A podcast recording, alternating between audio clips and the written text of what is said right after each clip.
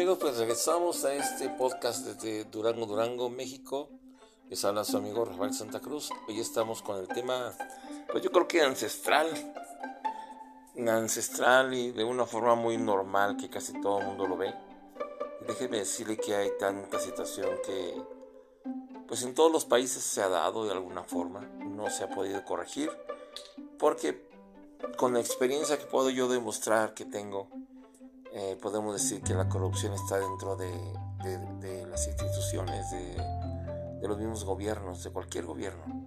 Aquel que diga que no es cierto, pues este, ya hubieran desaparecido, se hubieran impuesto reglas, puesto reglas, cambios, y los funcionarios tendrían que acatar estas órdenes. Por ejemplo, en, en, nuestro México, con el nuevo presidente que es el señor López Obrador, pues eh, es uno de los presidentes que podemos decir que es un personaje único en la historia de México en cuestión de cambios, en cuestión de favorecer a los trabajadores, a la sociedad de acuerdo a ciertas características. Eh, la crítica pues es siempre, ¿no? Como los anteriores. Pero los anteriores pues no se hizo nada.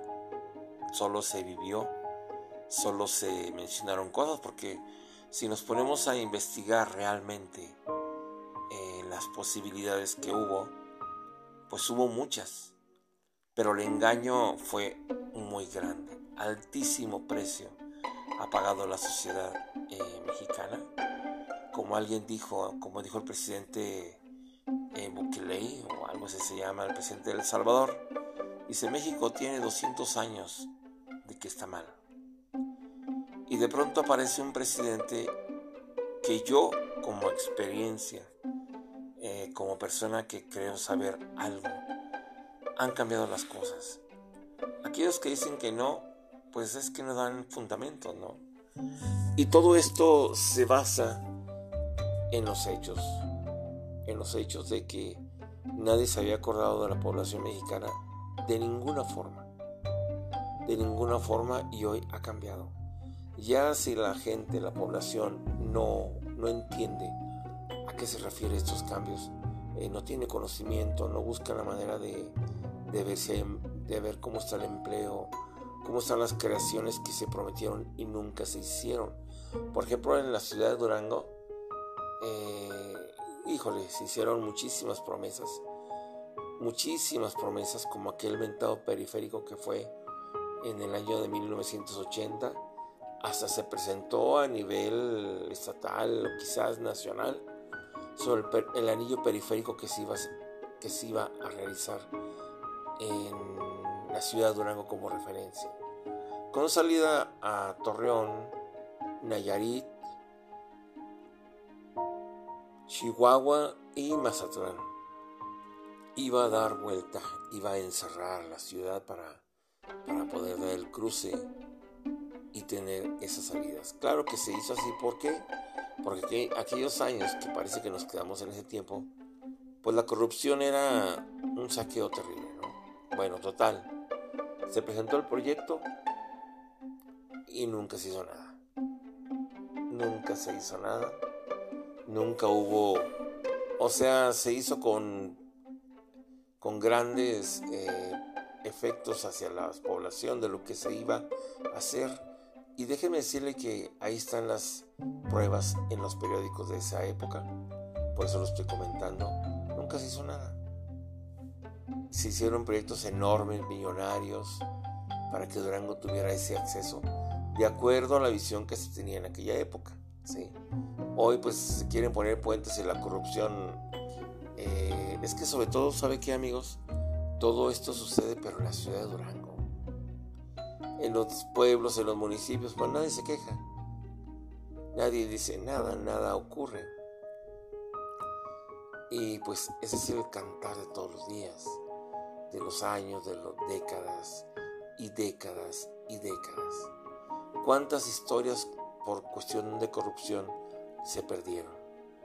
¿Cuántas cosas, cuántas personas se quedaron en el olvido por la corrupción humana?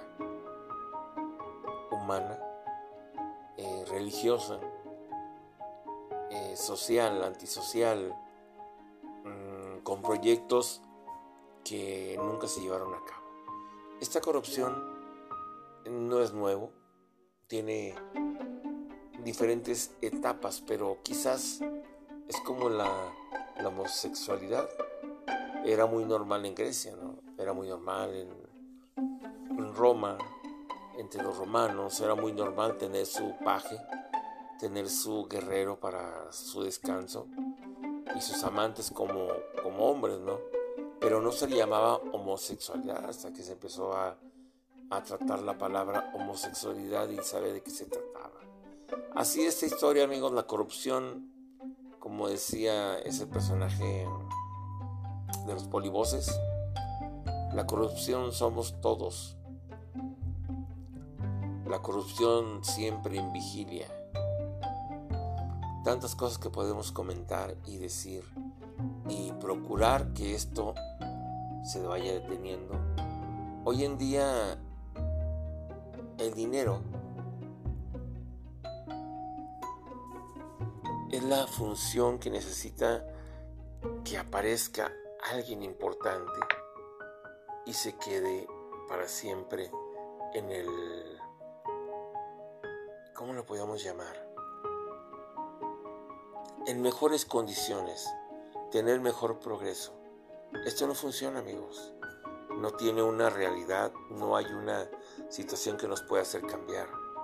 Fíjese, todas estas posibles ideas eh, no son de todo equivocadas. Eh, lo más fácil para nosotros es eh, sensibilizar al denunciar, llevar el control, si cuáles son los costos, la, corrupción sistémica cambia la forma de, trabajar, los incentivos, sobaca las instituciones, redistribuye la riqueza. y el poder en forma de una manera manipulable e injusta. Cuando la corrupción se fundamenta, eh, se fundamenta en el derecho de la propiedad, se hace una ley un imperio. ¿sí? Los incentivos a las inversiones, a lo económico, eh, todo se paraliza. Esto es terrible para la corrupción y por ejemplo en Durango, pues las décadas de corrupción han sido muy altas y nadie hace nada, no hay una corrección. Por eso muchas veces no se puede denunciar, no se puede mencionar porque a la hora de la hora usted ve que es pariente de fulanito, que es hijo de fulanito, que eh, lo manda alguien o ellos mismos y todo se para. Las represalias, todo eso. Y la corrupción somos todos somos muchos y somos todos. Pero bueno, esto va para largo y, déjeme decirle que, que hay que tratar de fomentar muchas cosas, crear incentivos que ayuden para que se hagan mejores cosas de forma honesta. Los funcionarios públicos deben de tener el don de ser honestos y tener competencia. Así como dicen ellos, es que, es que es un honor servir. Pero servir a quién? De pronto hay funcionarios que se nombran. Eh, que no sabes de dónde vienen o ya los conoces. Y les dejan puestos que son claves para poder eh, saquear la institución. Están eh, controlados por los mismos patrones, por los mismos políticos, por la misma, los recomendados. Eh, son muchos mecanismos que hay que recopilar para tener una mejor información, pero no sé, esto es difícil, todos estamos en un problema de corrupción y de que no se puede denunciar, no se puede hacer nada. Y si se denuncia, hay que ver quién es, por qué lo es, a ver si se hace. Bueno, la corrupción somos todos amigos. Y ya vendremos con una segunda parte. Hasta pronto, su amigo Rafael Santa Cruz desde la ciudad de Durango, Durango, para todo el mundo. Y saludos a todos los países que nos escuchan. eh, un, saludo afectuoso y pues adelante hay que seguir cuidando estos intereses. Que el día de mañana ojalá nuestra generación pueda ver cambios, que no creo, porque cada día crece más.